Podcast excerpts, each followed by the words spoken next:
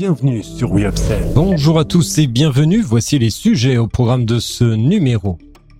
Poulain arrive au galop avec ses céréales du petit déjeuner, Lustucru conserve sa position de leader des gnocchis, Millet rejoint la famille des laboratoires Pierre Fabre, Whitebrush embarque Seb Alliance dans le monde de l'hygiène buccale. Enfin, pour finir, chiffres et marchés face à l'inflation, qui sont les industriels leaders au premier semestre 2023. Voici l'heure de l'Update News de WeUpsells et c'est un plaisir de vous accompagner pour ce récapitulatif de l'actualité de la semaine autour des sujets de la distribution, de la relation client ou du fil d'advocacy. Avec le soutien d'Upsells, force de vente supplétive, nous traiterons des tendances, des derniers chiffres et nouveautés. On se retrouve juste après ça. Update News, l'actualité conso et action commerciale de WeUpsells. Tous les vendredis, un rendez-vous animé par Benoît et proposé par Upsell, spécialiste de la force de vente externalisée et supplétive. Poulain arrive au galop avec ses céréales du petit déjeuner. Carambarenco, le géant français de la confiserie, élargit sa présence dans l'univers du petit déjeuner et du goûter avec sa marque Poulain qui a vu le jour en 1848. De la poudre cacaotée à la pâte à tartiner en 2019, Poulain se lance désormais dans le monde des céréales pour petit déjeuner. Cette première incursion se fait avec la référence Choco Krusty, une offre qui affiche une réduction de 30% de sucre par rapport à la moyenne du marché, tout en conservant leur caractère gourmand et croustillant. Elle marie habilement chocolat, pépites de chocolat et riz soufflé, de plus, elles sont enrichies en flocons d'avoine et de blé complet majoritairement en provenance des cultures françaises. Poulain a choisi de ne pas afficher de Nutri-Score sur l'emballage. La marque est convaincue que ses consommateurs amateurs de tablettes et de poudre chocolatée recherchent avant tout le plaisir gustatif. Ombline de Villeneuve, chef de groupe chocolat, confie que l'objectif ambitieux de Poulain est d'atteindre 1,1 million de foyers acheteurs. La production de ces céréales a été confiée à une entreprise Picard spécialisée dans les céréales pour les marques de distributeurs. Bien que Poulain envisage potentiellement une seconde référence de céréales, la marque reste fidèle à sa stratégie de se concentrer sur une ou deux recettes de qualité plutôt que de multiplier les références. Les céréales Poulain sont déjà disponibles chez Auchan, Géant Casino et un plan d'activation complet est prévu pour leur lancement en octobre comprenant des échantillonnages, une visibilité digitale ainsi que des promotions en magasin. Lustucru conserve sa position de leader des gnocchis. Dans l'univers de la grande distribution en France, Lustucru continue de briller en tant que chef de file incontesté dans sa catégorie, les gnocchis. Cette success story repose sur un savant mélange de facteurs clés alliant un positionnement tarifaire attractif, des campagnes de communication percutantes et une chaîne de production performante. En France, les gnocchis sont une véritable passion et ceux de Lustucru particulièrement appréciés. Selon les données du panel Circana, le marché des gnocchis, qui n'a que deux décennies d'existence, atteint désormais les 44 000 tonnes et représente un chiffre d'affaires de 226 millions d'euros jusqu'à août 2023. Dans un secteur globalement en ralentissement, la catégorie des gnocchis se distingue en affichant une croissance significative de 10,5% en volume et de 24,2% en valeur. Sur ce marché dynamique, Lustucru domine sans partage avec une part de marché de 72,7% en volume et 79,4% en valeur. Lustucru doit son succès à plusieurs facteurs essentiels, notamment à sa chaîne de production hautement performante et à son positionnement tarifaire attractif.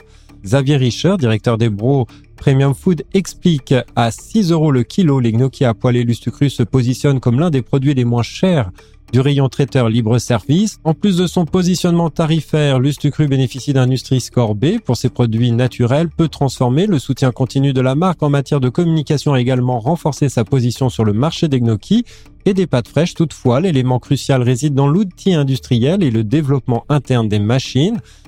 Cette organisation solide permet à Lustucru de s'orienter vers l'exportation. La marque est déjà leader du gnocchi en Belgique et au Canada. Lustucru continue également à innover. Après le lancement réussi des Gnocchi Roll, une déclinaison au fromage fera son entrée à partir du mois d'octobre 2023.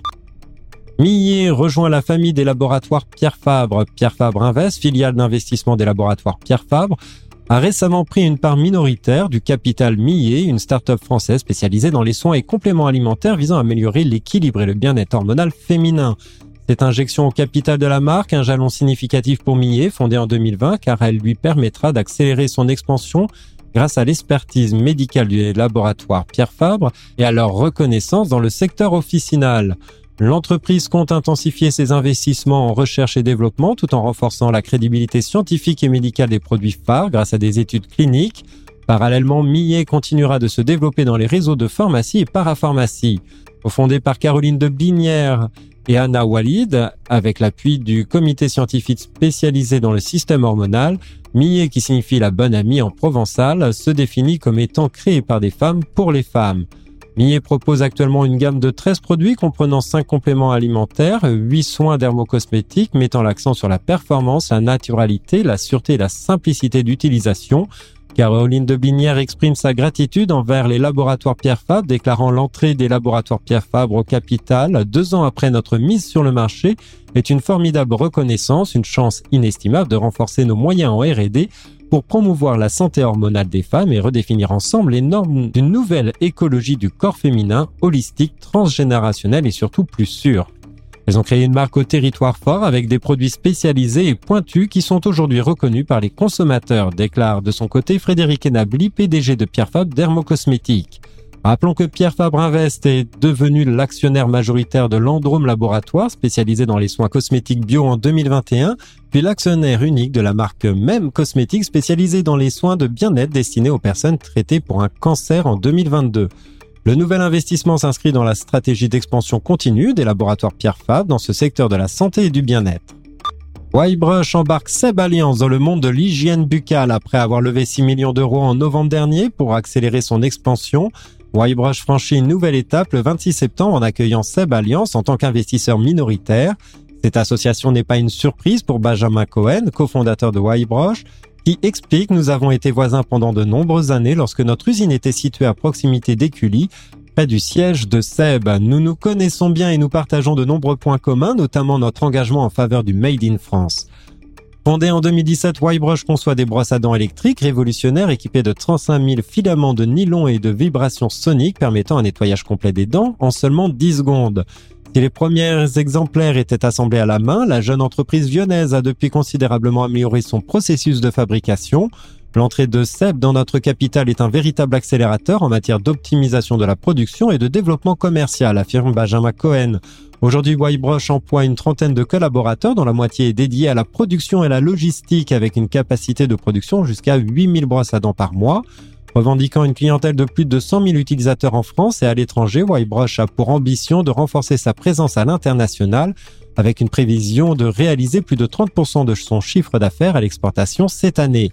En France, Whitebrush est déjà présent dans les réseaux spécialisés et vise à commercialiser ses produits dans les hypermarchés et supermarchés d'ici la fin de l'année. Enfin, pour finir, chiffres et marchés, face à l'inflation, qui sont les industriels leaders au premier semestre 2023 le paysage industriel français a connu des évolutions significatives au cours du premier semestre de l'année 2023, avec des ventes en grande surface marquées par l'influence de l'inflation. Les données exclusives obtenues par LSA révèlent que parmi les 75 plus importants industriels opérants en France, seulement 12 d'entre eux ont enregistré une baisse de leurs ventes en valeur par rapport à la même période l'an dernier. Cette tendance est principalement attribuée au secteur de l'alcool et de l'hygiène beauté touché par une déconsommation. En revanche, les industriels des secteurs en croissance, tels que les produits laitiers, les snacks, les volailles, la panification et les boissons, ont connu une période de florissante. Parmi eux, le groupe Volailler, Plucon et le spécialiste de la nourriture pour animaux de compagnie Affinity Pet Care ont enregistré des croissances exceptionnelles de respectivement 50 et 40% au cours des six derniers mois. En termes de chiffre d'affaires, les leaders du secteur continuent de dominer le classement. Par exemple, Lactalis, l'un des principaux fournisseurs de la grande distribution française, a enregistré une augmentation de 225 millions d'euros de ses ventes de produits laitiers en GMS au cours des six premiers mois de l'année, le plaçant en tête des contributeurs de la croissance des ventes en valeur. Coca-Cola, le cinquième fournisseur, arrive en troisième position avec 134 millions d'euros de ventes supplémentaires sur la période, bénéficiant probablement de la stratégie de réduction de prix sur certains de ses produits phares. En examinant les performances en volume, nous constatons que seulement 19 des principaux industriels ont vu leurs ventes en GMS de leur marque augmenter en unités de consommation. Cette observation suggère que compte tenu des baisses de grammage mises en œuvre par certains industriels pour maintenir le prix consommateurs attractifs en période d'inflation, la situation reste encore délicate. Merci de votre écoute. Nous nous retrouvons la semaine prochaine. En attendant, abonnez-vous à la chaîne et au podcast de WeUpsells pour ne manquer aucune actualité. Enfin, n'hésitez pas à commenter, à réagir sur les sujets. Les équipes d'Upsell et moi-même, nous vous souhaitons d'excellents moments à tous.